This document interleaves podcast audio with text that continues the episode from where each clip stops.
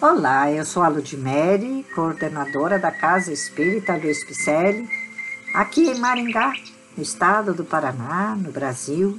Estamos fazendo a leitura do livro Pensamento e Vida, que constam mensagens ditadas pelo Espírito Emmanuel e que foram psicografadas por Francisco Cândido Xavier.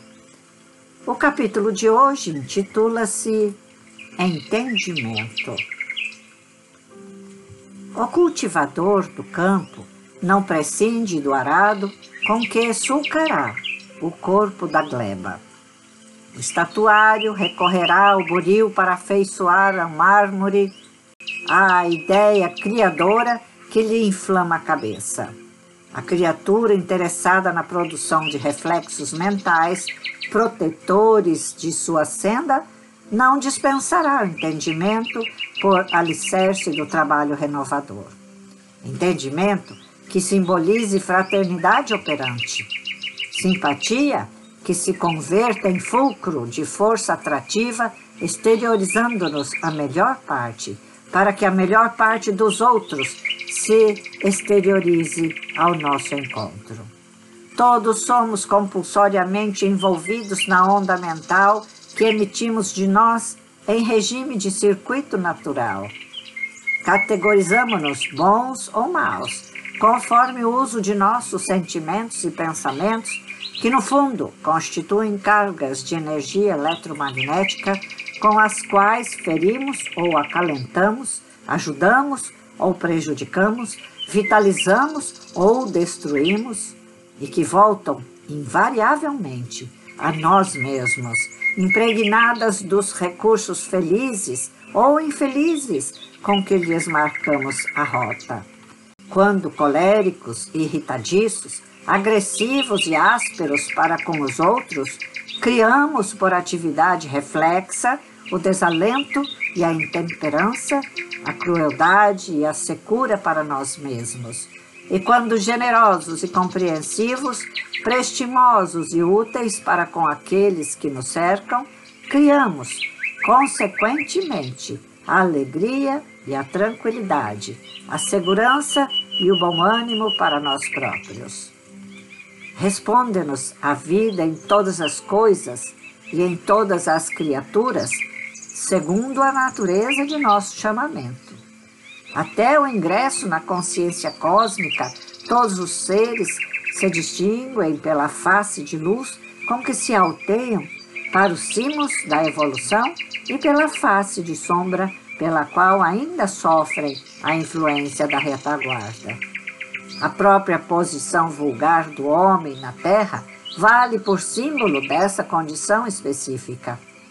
Por cima, o fulgor pleno do sol, por baixo, a escuridade do abismo.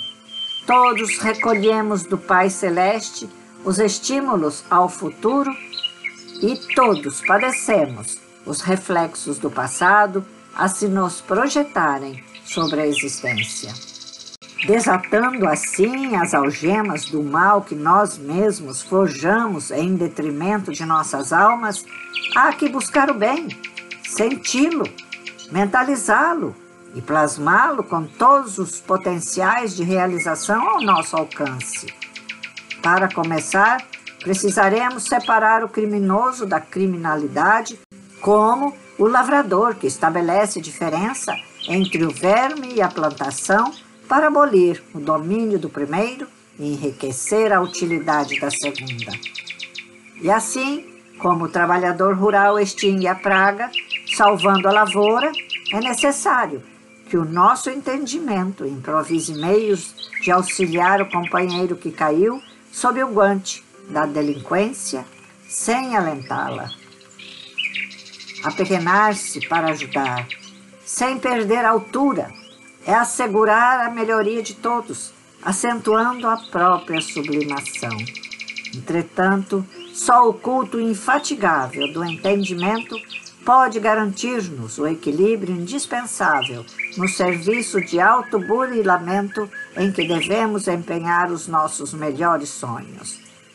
De vez que apenas o amor puro é capaz de criar em nossa mente a energia da luz divina, a expandir-se de nós em reflexos de protetora renovação. Nós somos espelhos, refletindo em todos, ou nos refletindo, ou recebendo seus reflexos. Nós pensamos e nosso pensamento se plastifica e sai em ondas magnéticas pelo fluido cósmico universal e vai em rede, conectando aqui, conectando ali. Somos peixes nadando neste fluido cósmico. Nada aqui está em vácuo. Todo o universo é completo. Todo o universo está a nosso favor, desde que saibamos refletir sobre os pensamentos de Jesus, colocando-os em nossos passos, porque a espiritualidade está sempre nos trazendo mensagens como essa. Foi pedido este livro para a espiritualidade maior. E eles nos trouxeram algumas páginas que falassem a nós destes problemas do espírito que nós trazemos arraigados em nós. Eles pediram algo leve e rápido, e é, é um livrinho pequeno. E este livro condensa os princípios superiores que nos orientam as rotas. Vamos pegar daqui uma reflexão e colocar em nossos passos. É uma cartilha singela. Ela fala tudo o que precisamos fazer. Vamos pegar, nos juntar, estudarmos juntos, juntar esforços para levar o pão, a palavra, para fazer obras sociais, para estudar na CELP, para ajudar aqueles que estão caídos. Vamos puxar? Vamos? Peguemos nas mãos de Jesus com a nossa mão direita, que é a nossa mão mais forte. Peguemos nas mãos de quem sabe mais com essa mão direita. E peguemos nas mãos daqueles que também podem se agarrar a nós. E puxemos juntos, fazendo um elo, uma corrente de volta ao Pai Maior, estudando, sendo um só, uma família, que é a família de Jesus para que possamos ter todos caminhando em uníssono com as sandálias de Jesus, caminhando por essas estradas, as estradas do Espírito que é arraigado no mal ainda muitas vezes e que precisa ser socorrido. Fora da caridade não há salvação. Fora da caridade não há evolução.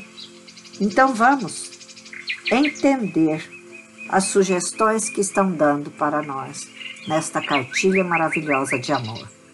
Estudemos a doutrina, estudemos a doutrina do cristianismo redivivo, que irá ser colocado em nossos passos. Jesus não pode ter passado em vão. Jesus envia seus emissários sempre para nos trazer estas benesses em forma de literatura em forma de pensamento e vida. Acesse nossas redes sociais, venha ter conosco. Facebook e Instagram com o nome Celpe Picelli. Te aguardo para o abraço e te desejo muita paz.